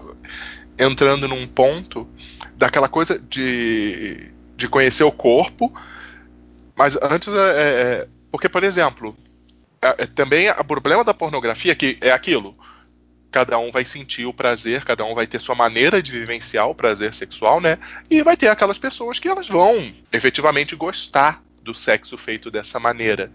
Só que o que muitas vezes a pornografia não mostra, o que muitas vezes essas coisas não mostram, é que aquilo não é feito do nada. Não é um cara com um pau de 23 centímetros que chega e enfia tudo no passivo. Não é do nada que chegou aquilo ali. Muitas vezes esse passivo, ele, ele antes ele se preparou. Ele deu uma relaxada, ele usou, por exemplo, ele pode usar dildos de diferentes tamanhos para ir relaxando, trabalhando aquela musculatura. Mas é, gente, aquela musculatura tem que ser preparada. Nas preliminares do sexo, normalmente você vai fazer isso com o dedo, se a unha não tiver grande, né, principalmente. Mas aí você vai fazer isso com o dedo ou você pode fazer isso com um brinquedo. A questão é, ninguém chega do nada e enfia um pau gigante no outro sem que isso tenha consequências, sem que isso machuque, sem que isso cause problemas que talvez evoluam para coisas piores. E eu acho que e, e isso é o também um grande problema que às vezes a pornografia ela presta um desserviço de não mostrar, de dar essa ideia errada de como é que funciona o sexo. E aí só para não dizer que a pornografia ela é só essa coisa demonizante, eu tenho reparado que, justamente a exemplo disso que você falou, Michel, do, desses vídeos das mulheres lésbicas, a cena de, de filmes pornográficos amadores ela é bem diferente, ela tem um perfil bem diferente do, desses que são explorados, né? Porque a gente sabe, capitalismo chega e caga com tudo. Sim. Mas quando você vê os filmes amadores, aqueles que são produzidos por pessoas que estão lá, que querem se expor, que também faz parte do prazer sexual deles se expor, você vê que são situações mais reais e você tem até pessoas que estão dispostas a falar abertamente sobre isso e existem pessoas que falam muito bem sobre isso ainda em canais pornográficos, por exemplo. Só vai ser difícil você encontrar essas pessoas, né? Uhum. E, e, Não, é só um adendo, né? Eu gosto de dizer também que nem todo mundo tem um pênis gigante de 23 centímetros de filme pornô que ninguém oh. é obrigado. Né? Pois Sim, é, né? Sério? E não só isso, pênis grande não significa sexo bom, né, gente? Uhum. É outra coisa também, que a gente, a nossa sociedade ela é fálica, totalmente fálica, né? Então a, a, o homem ele tem que ter o pinto grande. Existem muitos meninos que sofrem por conta disso, de que ah, eu, meu, o meu pênis não é bom o suficiente, não é, não é do tamanho su suficiente. E quando isso não tem nada a ver com a, com a prática. Mas o que eu ia até emendar com o que o José falou é, é essa questão de preparo, né? Então, muitos dos atores é, de filmes pornôs, eles começam a se preparar dois dias antes, então é, tomam laxante, ficam sem comer e tudo mais, até, por exemplo, para não passar nenhum cheque ali na hora. E isso também é, mostra muito de como as pessoas hoje lidam, né? Então, às vezes a pessoa tem nojo, às vezes de estar tá transando, e aí passou um cheque ali na camisinha do outro, e aí fica super indignado. Ai, meu Deus, o fulano passou cheque, ou então, ai, o é, que, que ele vai pensar de mim, já que eu passei um cheque nele? É, é, é eu acho que é, esse é um dos desserviços. Mas, o, o como o José falou, existe, graças a Deus, ou não, né? Deus não. Mas é, existem os filmes amadores e acho que os filmes amadores é, é, mostram bastante isso. As pessoas estão fazendo aquilo que elas gostam. Eu acho que até graças ao acesso à internet e tudo mais, as pessoas hoje em dia elas conseguem filmar, conseguem postar lá. E eu acho que isso até amplia um pouco, né, da visão do tipo, não necessariamente um filme, um filme amador ele não vai durar, dificilmente ele vai durar umas duas horas né? Ele vai durar uhum. uns 5 minutos no máximo, mas você vê que é uma coisa que foi feito de forma consensual e foi feito de uma forma mais natural, né? E eu acho que uma coisa importante é que os filmes amadores também, eles te permitem fugir da ditadura dos corpos, né? Porque outra coisa, na pornografia dos filmes pornôs das grandes produtoras, né? Você só tem dois biotipos ou é o cara musculoso ou é o cara magrinho. Você não tem outras possibilidades de corpos, você ou, não tem outras possibilidades tem que, que de é, pessoas. Que, é, que tem um pênis gigante. E aí isso gera essas ideias erradas de que exatamente o ativo ele vai ser sempre esse cara fortão, dominador. Você nunca vai ter, dificilmente você vai ter uma situação em que um cara afeminado ele vai ser o ativo. E existem muitos caras afeminados que são ativos, desculpa aí, tá? Sim, é verdade. Não, tem muitas trans que são ativas. Tem muitas trans enfim, ativas, exatamente. E, sabe? Agora, só uma, um adendo, um pequeno glossário, porque talvez alguém que escute esse podcast pode não saber e não ser gay, enfim. Em relação ao cheque, gente, quando o Michel fala em cheque, não é que a pessoa vai, no meio do sexo, pegar um talão e preencher, não, vai, não é um cheque nominal que vai ser feito a quem está transando com você, né? Passar cheque é uma gíria. Pode acontecer se for um sexo transacional, né? Um sexo É. com compensação Mas, mas é só Mas- depois que o cheque vem. É, mas hoje em dia o, o galera, a galera que trabalha com programa já aceita cartão de boa. Já tem né? Cheque, É. cheque é um método de pagamento que está em desuso. É, enfim, eu conheço o mercado bancário e financeiro já há muito tempo. Quase ninguém mais está usando cheque. Não faz, não faça isso. Mas sobre passar cheque, né? Tem um- uma frase que eu ouvi há alguns anos que é: se você está visitando o buraco do coelho, uma hora você vai encontrar o coelho. Então, quem está praticando Meu Deus, sexo vou anal essa frase no meu né? Twitter. Quem está praticando sexo anal tem que entender que em algum momento vai encontrar alguma coisa que pertence àquele ambiente, ok? E assim, não, não é motivo para, sabe, para enlouquecer, para pânico, para sair correndo, É natural, Pra são chamar- fluidos naturais, todo mundo tem chamar a isso. pessoa, para chamar a pessoa de porca, sabe? E não é motivo para ficar constrangido e chorar e nunca mais fazer sexo, porque tem gente, tem gente que desiste de ser passivo porque não quer passar cheque. Entende? Então é tipo assim, Não, e, e aquela situação, de novo, o preparo. Você pode fazer chuca para evitar o cheque. Se, se você, como passivo, acha desagradável e quer, você pode fazer a chuca. Mas até para isso você tem que se informar, você tem que procurar, porque tem consequências fisiológicas fazer a chuca.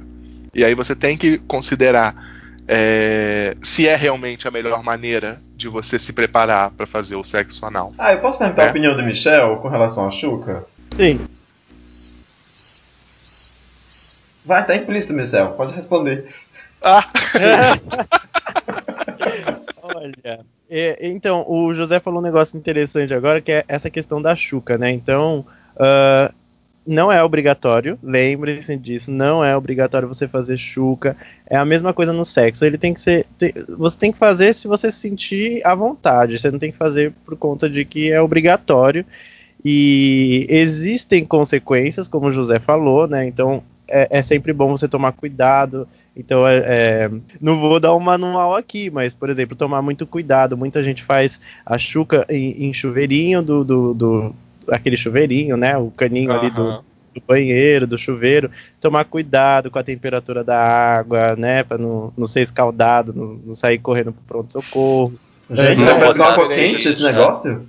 não bote Veja, não bote Ariel, não bote É, nada. Gente, mas quem Não bota sabão? água sanitária. de preferência, vá numa farmácia e compra Enema. o equipamento É, adequado fit, ó, para fit fazer. enema, fosfoenema, tudo que Fit enema, enema. É, tem o enema, não vamos, não vamos fazer propaganda, que eles não estão pagando, mas existe os enema. o enema na, é, na, na farmácia, que você faz a limpeza intestinal. É, tem também, hoje em dia, em sexy shop, existe um- uns frascozinhos, né, de silicone, Sim, que sim. você pode encher de água. Tem uns descartáveis também que você pode usar e depois jogar fora. Mas pode fazer É, isso à mas- vontade? Olha, como o José falou, existem consequências. Se você fizer muito, isso pode a- acabar com a sua flora intestinal, isso pode Isso. trazer algum tipo de inflamação, né, pro, pro seu intestino e tudo Uhum. mais, ali pra região.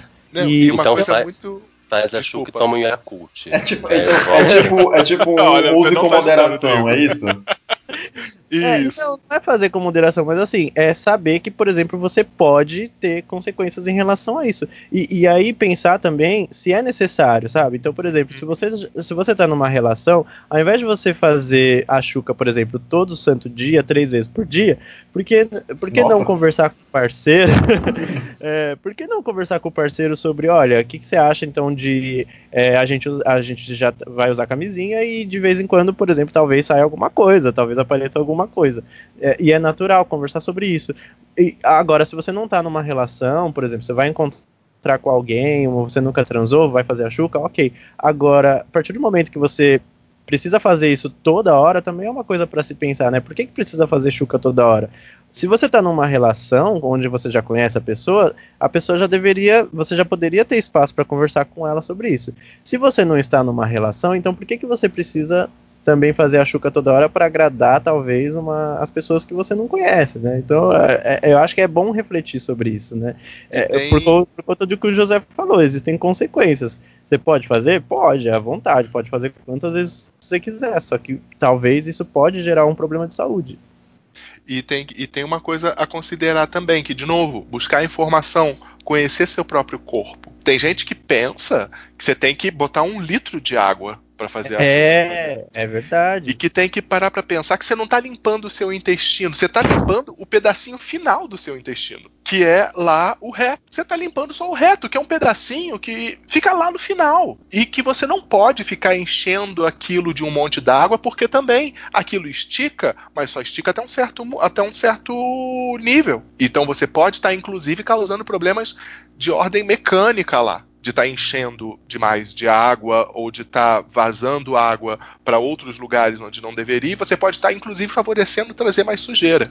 Então, chuca, por mais que dentro da nossa cultura, né, dentro da cultura de gay, dentro da cultura da galera que curte sexo anal, por mais que seja algo que seja comum, entre aspas, você tem que buscar informação, você tem que se conhecer e você tem que principalmente justamente saber quais são as consequências daquilo que você está fazendo. Gente, eu só, eu só penso que eu tô tendo uma, uma viagem de. Não tomei ácido, não. Mas eu só penso no He-Man, em dicas do He-Man. O He-Man coisas que a gente tá falando. até a próxima, amiguinhos. É, até a próxima, amiguinhos. Hoje você, sabe, hoje você descobriu o que é a Xuca. Que não é a macaca do, do programa TV Animal. Sabe? Olha, deixa eu aproveitar que o Michel levantou mais uma bola, né? E eu vou pegar esse gancho que ele falou assim, que se você está numa relação com um parceiro fixo há bastante tempo e tudo mais, mas às vezes você não está nessa relação. E aí eu lembrei que o Drigo tinha um comentário para fazer a respeito sobre pegação em vestiários de academia. Pois é. Esta semana circulou aí pelas, pelas redes sociais, né, pelo Twitter e tal, uma decisão da Smart Fit de colocar um, um botão, tipo um alarme, nos banheiros, nos vestiários. A princípio, eu entendi que são só masculinos, tá? Não sei se botou nos dois. Por quê? Smart Fit é a academia das gays. Toda gay, pelo menos no Rio de Janeiro, ela já nasce, já vem ao mundo com o plano black da Smart Fit. e eu tá, fazia. A carteira da Smart Fit vem no kit gay. Vem no kit gay. O governo deu para todo mundo. Eu fiz, eu malho na Smart, quer dizer, eu malhava na Smart Fit porque a preguiça se apossou do meu corpo, já tem um ano que eu não vou. Mas assim, é, é fato que rola uma pegação fodida nos banheiros. A ponto de eu, às vezes, ficar esperando e, e eu ver, saber que aquela pessoa já está no terceiro banho Sim, a pessoa já estava no terceiro banho, sabe? E eu ficar esperando enquanto as pessoas estavam fervendo no banheiro. E aí a Smart Fit, por não conseguir. É, acho que ela tinha outras formas de, de, de contornar a situação. Antes do né? botão já tinha colocado uma placa de proibido, né? É, mas já, acho que já tinha uma placa falando sobre atos obscenos. Numa das unidades que eu frequentava, chegou um tempo que botaram um funcionário exclusivo para o vestiário masculino. O homem ficava no banheiro o tempo inteiro, porque a galera fudia no banheiro. E tipo assim, fudia de deixar o banheiro sujo, fudia de, às vezes, você encontrar um preservativo, etc, etc, etc. E aí a Smart Fit achou por bem botar esse botão, esse botão desse alarme do, do sexo gay. E aí a galera ficou discutindo se isso tinha um, um viés homofóbico, o que, que, era isso. Uma galera falando que, ai, mas tá errado mesmo, banheiro não é local de, de, de trepar, blá blá blá blá blá blá blá. Não, mas isso é perseguição às gays, não sei o que. A minha questão é uma só. Eu quero tomar banho. E aí, se todo mundo estiver fudendo no banheiro, eu não vou conseguir tomar banho. Desculpa, de resto, de resto, de resto, a, a, minha questão vai até aí. Da mesma forma que se eu quisesse cagar e tivesse alguém sentado com um notebook trancado dentro do reservado, sabe, editando imagens no Photoshop, eu ia reclamar, porque aquela pessoa está editando imagens no Photoshop dentro do, da, ali na privada. E eu, e eu quero cagar. E eu ia reclamar da mesma Pode forma. fuder, mas deixa o chuveiro pra mim.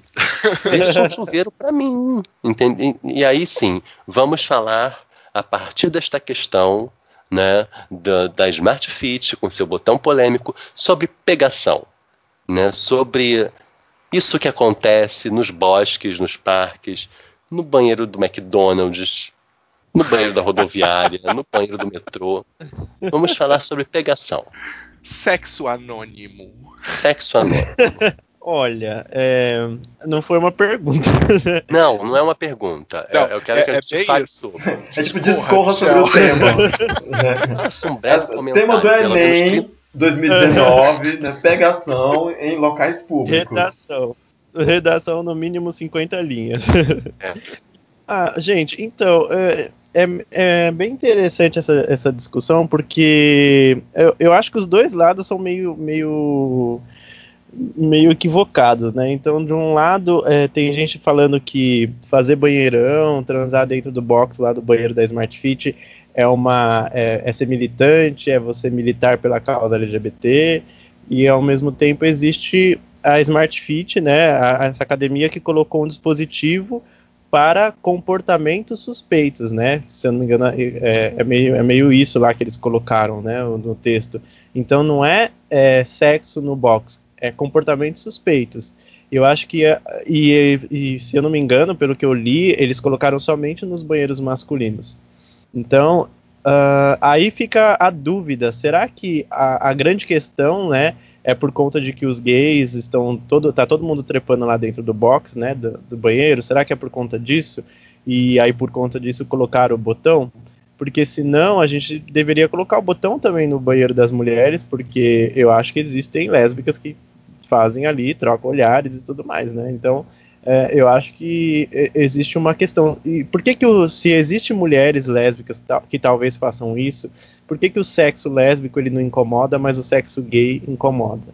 Então eu acho que existem coisas que a gente pode pensar, mas a, a questão da, da- das gays transa- transando lá no box, deixando o banheiro sujo, eu acho que aí é uma questão de conscientizar as pessoas, e eu acho que isso não acontece só na Smart Fit, então bem provável que aconteça no Sesc, é, aconteça em outros lugares, como você falou, né, no McDonald's e tudo mais.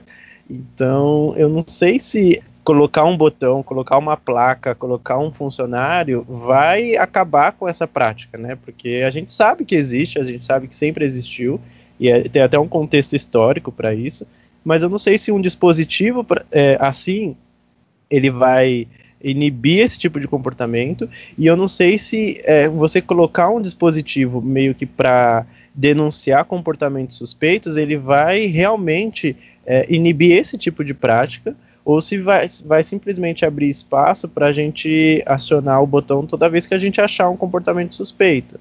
Né? Então, eu, eu também já frequentei a Smart Fit e, e existia, eu quando às vezes eu ia trocar de roupa no, no vestiário, tinha um monte de hétero lá falando um monte de besteira, falando um monte de coisa preconceituosa em relação a, a negro, em relação a gays que estavam estavam treinando lá, falando coisas machistas em relação a algumas mulheres e professoras que também estavam treinando lá. Então, será que esse botão também serve para isso, né? Será que serve para Pois é.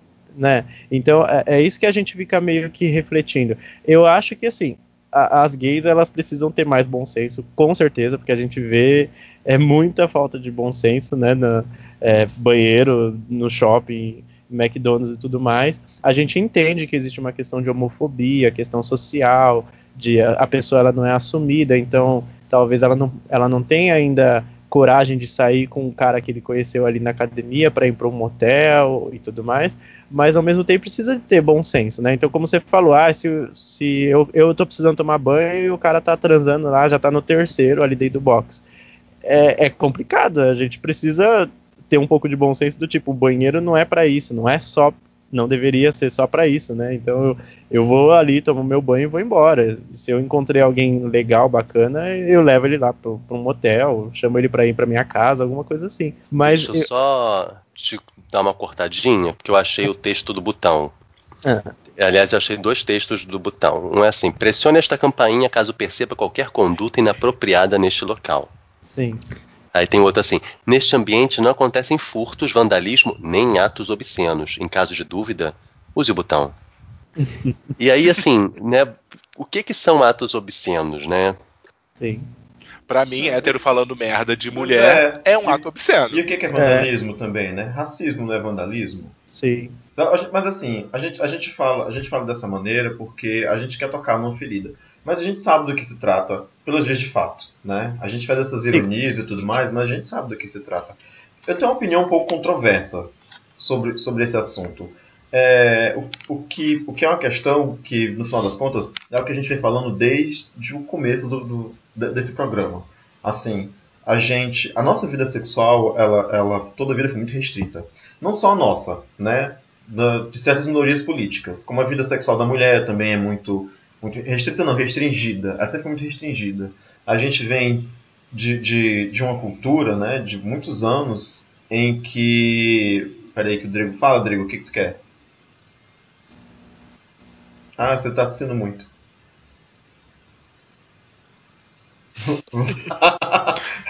Pode beber água. Rodrigo. beber água. Então, a nossa sexualidade ela vem, ela é muito restringida. A gente é culturalmente muito restringido. Para nós, a nós não é permitido pegar na mão na rua, sabe, fazer uma carícia no restaurante, se despedir do namorado com um beijo numa parada de ônibus. Tudo isso é proibido. Essa cultura restritiva acaba levando a gente a ter comportamentos exagerados em determinadas situações.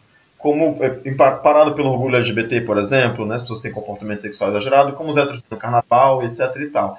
Por que, que a gente aproveita determinados espaços, como o banheiro, por exemplo? Né? Por que, que o banheiro masculino do, Extra, da Smart Fit, se tornou, se tornou Só antes Tá. de. de- de- é, que eu acho que o Michel vai ter alguma coisa pra falar, mas só antes relembrar algo que é colocar. Que tem muito disso que você falou, Gambit, e também colocar a pegação numa perspectiva histórica. Pegação sempre existiu. Pegação entre pessoas homossexuais. Eu lembro que eu já, eu já pesquisei, eu gosto muito desse assunto, então eu já pesquisei. Você tem relatos de pegação no passeio público. Não sei se as pessoas já foram no Rio de Janeiro, mas tem o passeio público lá, que é um parque que fica bem no centro da cidade. Sim, aqui O passeio público na tem. época, na época do Império, o passeio público era um local de pegação. Homens iam para lá se encontrar. Você vê na Inglaterra vitoriana tem relatos de locais de pegação. Isso é uma coisa que permeia a história, isso está presente em vários momentos, em vários lugares, em muito por causa disso que você falou. A repressão que pessoas LGBT ou por muito tempo pessoas gays, né, já que as outras pessoas acabaram invisibilizadas, mas essa repressão leva à necessidade de estratégias alternativas para que os encontros possam acontecer, para que você possa satisfazer Sim. o seu desejo sexual. Isso Então, acabou, gente isso acabou se tornando fetichizado. histórica. Né? Isso acaba se A tornando gente acaba fetichizado. desenvolvendo a nossa, a nossa sexualidade nessas brechas, né? Exatamente. E tem pessoas que elas nunca conseguem sair desse comportamento. Que elas Que não elas não conseguem, conseguem imaginar ter um outra maneira. Relacionamento. Elas não conseguem Exatamente. ter um relacionamento, elas não conseguem exercer a sua sexualidade de outra forma. Só que, desculpa, eu cortei o Michel. Desculpa, Michel.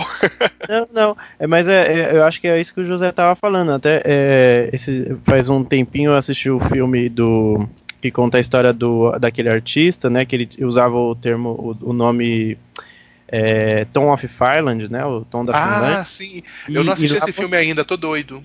Então, e, a- e ele, e ele retrata, né? Ele fala sobre isso, como isso acontecia na Segunda Guerra Mundial. Então, na Segunda Guerra Mundial, à noite, quando ninguém tava. Quando eles não estavam ali trocando tiros nem nada, é, alemães, nazistas e as pessoas. É, e os soldados americanos, ingleses, franceses e tudo mais se encontravam nos becos escuros tudo mais para transar. Então, é, as pessoas que eram inimigas de dia transavam ali à noite.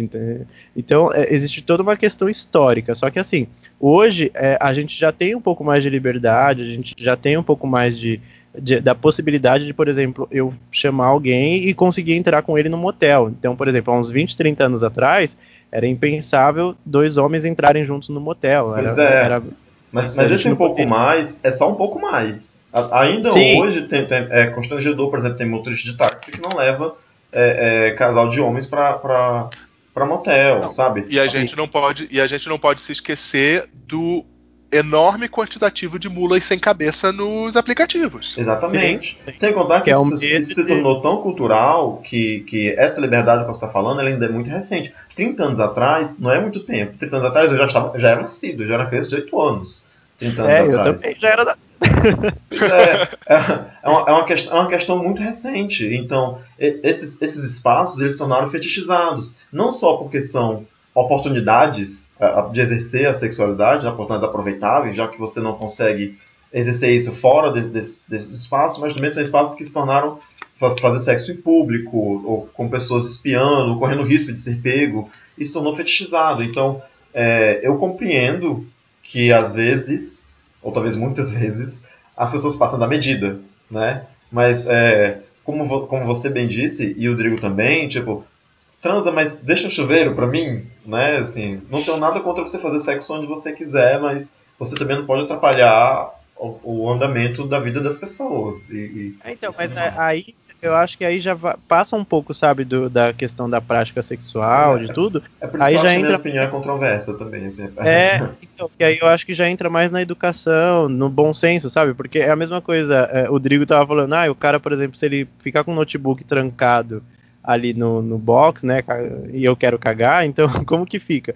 E, e, por exemplo, é, aí eu vou fazer uma, uma reclamação aqui, meio que de gente privilegiada, mas quantas vezes, por exemplo, a gente vai no, no, no Starbucks e a pessoa, ela tá com o notebook ali e você não consegue é, sentar porque você comprou um café e, e, e porque a pessoa tá ali e ela não tá usando, ela tá usando o espaço, ou então numa, numa praça de alimentação do shopping, a pessoa come, deixa a bandeja ali. Então, aí eu acho que passa um pouco da questão sexual e entra muito mais na questão do bom senso e educação.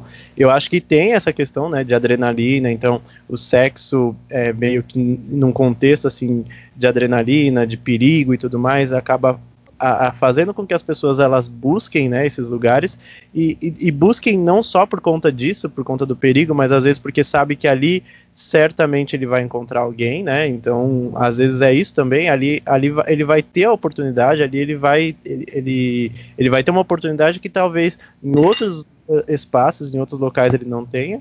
Mas é, eu acho que aí já passa um pouco sobre a questão de, de, da sexualidade, e aí é por isso que talvez a gente possa refletir muito sobre a, a função desse dispositivo, porque se é a questão da, das pessoas deixarem o banheiro sujo, né, então aí não é questão de ser gay ou não. Então o dispositivo deveria estar na academia inteira, para a pessoa não deixar nenhum equipamento sujo. Então, se é a questão de, de você é, controlar o tempo que a pessoa fica dentro do box, então é, existem, por exemplo, chuveiros que funcionam em determinado tempo e depois de um tempo ele desliga.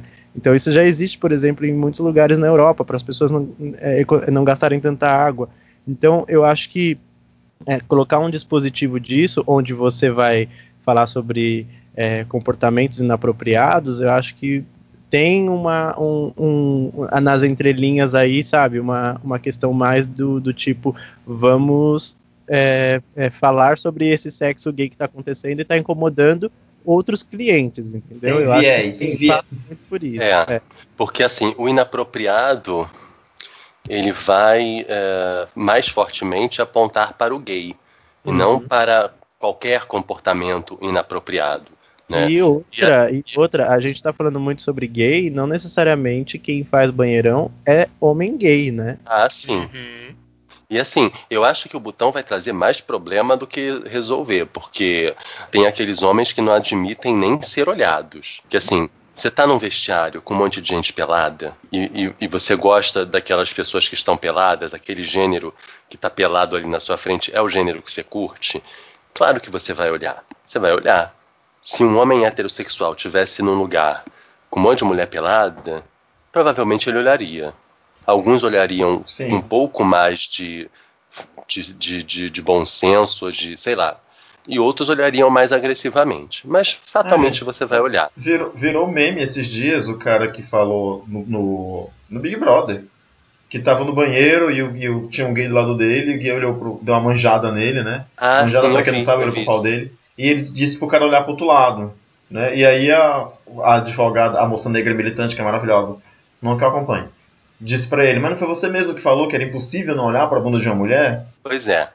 Mas, mas tem isso, tem esses homens que não admitem que outros homens olhem pra ele.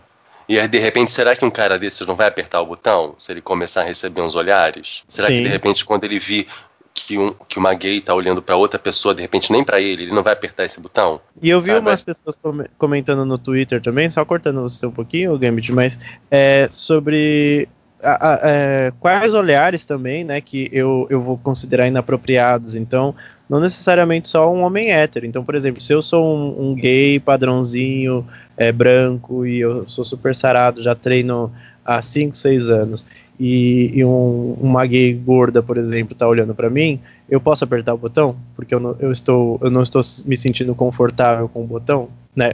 Com o olhar, né? Será que Pois é. É, passa por tudo isso, né? Eu acho E aí, que assim, falta bom senso do lado. Vai faltar bom senso pra quem vai trepar impedindo os outros de tomarem banho, e vai faltar bom senso no uso do botão. Porque o bom senso.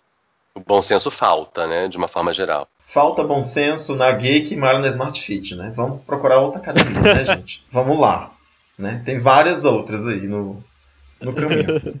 Enfim, eu queria dizer que esse, esse foi, esperamos, o primeiro episódio que a gente gravou com o Michel. E para quem ouviu a gente até aqui, né, eu queria que vocês deixassem, mandassem perguntas pra gente pelas nossas redes sociais. Pode ser pelo Instagram, que é Bichas Nerds. Pode ser pelo Twitter, que é Bichas Nerds, né? Não tem underline, não tem nada, né, gente? Só Bichas Nerds tudo junto, no plural. Procura bichas nerds pagou. em qualquer rede social que você vai achar. A gente pagou caríssimo pra poder usar as bichas nerds. Sim, a gente já registrou, inclusive. Eles não sabem o quanto a gente gastou pra ter esse nome de usuário. Já não tem tá, noção. já tá na junta comercial. Tudo É. registrado. É, enfim, vocês podem, ou pode mandar para os nossos, pras nossas redes sociais pessoais também. Eu, eu recebo super de boa. Gambit Dance, tudo junto, em qualquer rede social. Pode deixar perguntas no, no Tapioca Mecânica. E é, Drigo, quer dizer tchau. Então, eu quero dizer tchau. Eu quero dizer para os homens procurarem mais os médicos, não só quando estiverem doentes. Porque homem, homem não vai a médico e isso. Isso, cara, é. A gente tem que se cuidar, né? Não é só Homem na hora que. pinto e bunda, né? É, pois é. E assim, a gente precisa ter um, um cuidado especial com o nosso corpo, sabe? Porque. Cara, é, é tosco você só ir quando tá na merda. Se você de repente tivesse ido antes, você não teria chegado à situação de merda. Então vai, né? Tenta se cuidar mais, lave o pinto, limpe a bunda direitinho, né? É, é isso. Fique mais atento assim para sua saúde, para suas práticas, sabe? É, faça sexo, faça sexo bem. Quem faz sexo legal não apurrinha a vida dos outros, entendeu? Trate as pessoas com quem você faz sexo como pessoas, não como, sabe, um contatinho de WhatsApp ou como um quadradinho no Grindr, sabe? É, são pessoas e tal. Você não precisa desenvolver uma relação de amizade profunda com todas elas, até porque se a gente estiver falando de sexo casual, talvez você não veja essa pessoa de novo, nunca mais. Mas assim, trate a pessoa como uma pessoa, com humanidade. Acho que é isso. Ah, gente, acho que é muito. Eu adorei, adorei demais esse papo. Gostei demais também, Michel. Obrigado de novo pela presença. Achei você é demais, tá? E é isso, como mais ou menos como o Rodrigo falou, vamos ser felizes, não vamos encher o saco dos outros, vamos fazer nosso sexo tranquilamente, sem usar ninguém e sempre com bastante consciência do que a gente está fazendo e com bastante propriedade, né? Vamos usar a internet para o bem, para pesquisar a respeito das coisas e fazer tudo. Se o profissional de saúde não tiver à disposição, né? Vamos usar as ferramentas. E obrigado, adorei o papo. Acho que a gente podia ter continuado até, mas realmente já está bastante adiantado. Se E outra tivesse coisa. continuado, não perceberia o tempo passar. E outra coisa, eu falei sobre tratar as pessoas bem, mas se for bolsominion, não trate bem, não. Não faça nem sexo com essa pessoa. Bloqueia, sai correndo. Não, porque assim, tem muito bolsominion que é gay, que é bi, que é goi. A gente não falou dos góis, mas tem muito bolsominion aí enrustido nesses aplicativos, esses filhos da puta. É não dê trela pra eles, não. Ah, Não inclusive tenta eu queria conven- dizer que num determinado momento, enquanto um de vocês estava falando, eu vi o barulhinho de mensagem do, do Grindr apitando. Meu Deus, mas que ouvido é esse? Não, fez barulho aqui no meu fone, que ele foi blá, Então Ah, foi o. José, porque eu- os meus aplicativos não fazem barulho porque eu odeio. Meu, cel- meu celular está no silencioso, Gambit. Acho que foi aí e você tá confundindo, hein? Claro que não. Então, então, não, não. Se for Michel não negou sai nada. eu não uso, eu não uso mais Grindr. Olha! É, Então eu acho Ok. que Gambit tá maluca, mas enfim. talvez. Michel, Eu queria agradecer o convite novamente. Queria agradecer bastante, que é, é- é- eu gosto muito de falar sobre isso, eu acho muito importante, né? Já falei, é muito importante falar. E eu adorei conversar com vocês, vocês são muito legais, vocês são muito engraçados, vocês também já possuem muita informação, e eu acho que isso. é- e, e- e ajudam essa informação a chegar a, a outras pessoas que às vezes também não têm aonde pro- procurar. Eu acho isso importantíssimo, né? Porque é, eu falo muito dentro lá da faculdade que não adianta a gente ter conteúdo e se esse conteúdo ele não chega para as pessoas que precisam. Eu acho que um podcast, um blog, um site desse, eu acho que ajuda essas informações chegarem nas pessoas que precisam. Eu acho que é, é a ferramenta mais importante, tá? Não adianta a gente ter título e um monte de coisa, sendo que a gente não consegue se comunicar com, a- com as pessoas que realmente necessitam disso. E estou aqui facinho disponível para vocês sempre que vocês precisarem, podem chamar e falar para as pessoas, né, gente? Faça sexo se você tiver vontade. Se você não tiver, não faça. Lembrando que sexo você não precisa de ninguém. O sexo é você, é só você, independente de se você tá num relacionamento ou não e tudo mais. É por isso que a gente também estava falando um pouco sobre é, se conhecer, conhecer o corpo, então se masturbar e tudo mais. Isso já é sexo, isso já é saúde sexual. Você não precisa de ninguém para isso. E busquem informação, busquem atendimento. Se vocês é, sentem que alguma coisa não tá legal, que alguma coisa não tá certa, ou que alguma coisa não tá dando satisfação para vocês, busquem, procurem na internet. Sempre tem é, é, lugares assim para a gente ser atendido. Não sei se na cidade de vocês vai ter, mas é, às vezes tem algum lugar para indicar, às vezes tem algum algum alguma pessoa que talvez possa te indicar. Então é, acho que isso é o mais importante. E eu queria também fazer um jabá, lógico, né? Eu atendo lá no Instituto Pro Diversidade. Lá a gente não atende só pessoas LGBTs, a gente não atende só pessoas em relação à orientação sexual, identidade de gênero. Então, se vocês quiserem, entrem lá no site do Instituto Pro Diversidade. E eu também sou colunista, eu, eu colaboro de vez em quando lá no site do Gay Nerd Brasil, então assista, ah, assista, desculpa, mas é, acessem lá também o Gay Nerd Brasil, as- as, é, que também a gente fala sobre outras coisas, e o Bichas Nerds, né, sempre acessem aí o Bichas Nerds, porque os meninos sempre estão produzindo coisas muito legais, muito bacanas, tá bom? Obrigado, viu? Bom, eu vou agradecer o Michel. E para quem está ouvindo a gente até aqui, eu vou abrir é, esse precedente. O Michel ele vai ser o nosso psicólogo de plantão. É, como é que é o nome da moça do Altas Horas? Não sei. Eu, não, eu já não, não sei. Enfim, É Peraí. ele é nosso Amor psicólogo. sexo que você acha que você tá falando, né? Não, no Altas Horas, que é o programa do Serginho Grossman, tem um psicólogo que tira dúvida dos adolescentes. Laura Miller. Ah, É, Ah. a Laura Miller. Ela mesmo. Enfim, ah, eu, gosto, eu gosto daquela Regina Navarro. não sei quem é. Eu acho Ah, ela eu tão- é gosto. acho ela tão- ela tão à frente do tempo. É porque a gente é velho, né, José? Ah, é A gente- aquela, mulher, tá, é aquela mulher do dedinho que ensina a fazer sexo anal? Não, não, Não. essa é outra. Regina Ah, essa é do Navarro. Não é a Regina Navarro, ela. lá, do é, e isso. Sexo? Isso, Ah, ela tem o sim. Twitter. O Twitter dela é ótimo. Ela fala muito sobre. Sobre o mito do amor romântico, né? Aham. Sobre como isso faz mal pra gente, pra sociedade e tal. Mas ela, ela posta coisas muito legais no Twitter dela. E ela é super atacada por isso. Ah, ok. É, o, que eu queria, o que eu queria dizer, né, que, é que tá lançado aqui o nosso. A gente tem um- abriu uma sessão nova no Bichas Nerds, que é o Tira Dúvidas sobre assuntos sexuais e adjacências. Então, se você tiver alguma dúvida, se o seu, se o seu amiguinho tiver alguma dúvida, não precisa ser dúvida só sobre coisas LGBTs.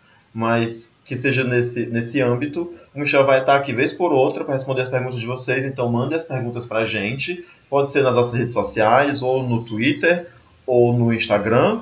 É Bichas Nerds, tudo junto, no plural. Ou pode mandar para as nossas redes sociais particulares. Eu sou Gamitidense em todas as redes sociais. E mande as dúvidas de vocês, as perguntas, ou as opiniões, ou os xingamentos, que a gente passa para o Michel e ele responde para a gente. Michel, muitíssimo obrigado. A gente agradece demais a sua presença aqui. A conversa foi Obrigado. muito, muito maravilhosa. Eu adorei esse papo. E a gente vai estar no próximo programa logo, logo. Tchau, tchau para vocês. A gente encerra aqui. Até quinzena que vem. Tchau.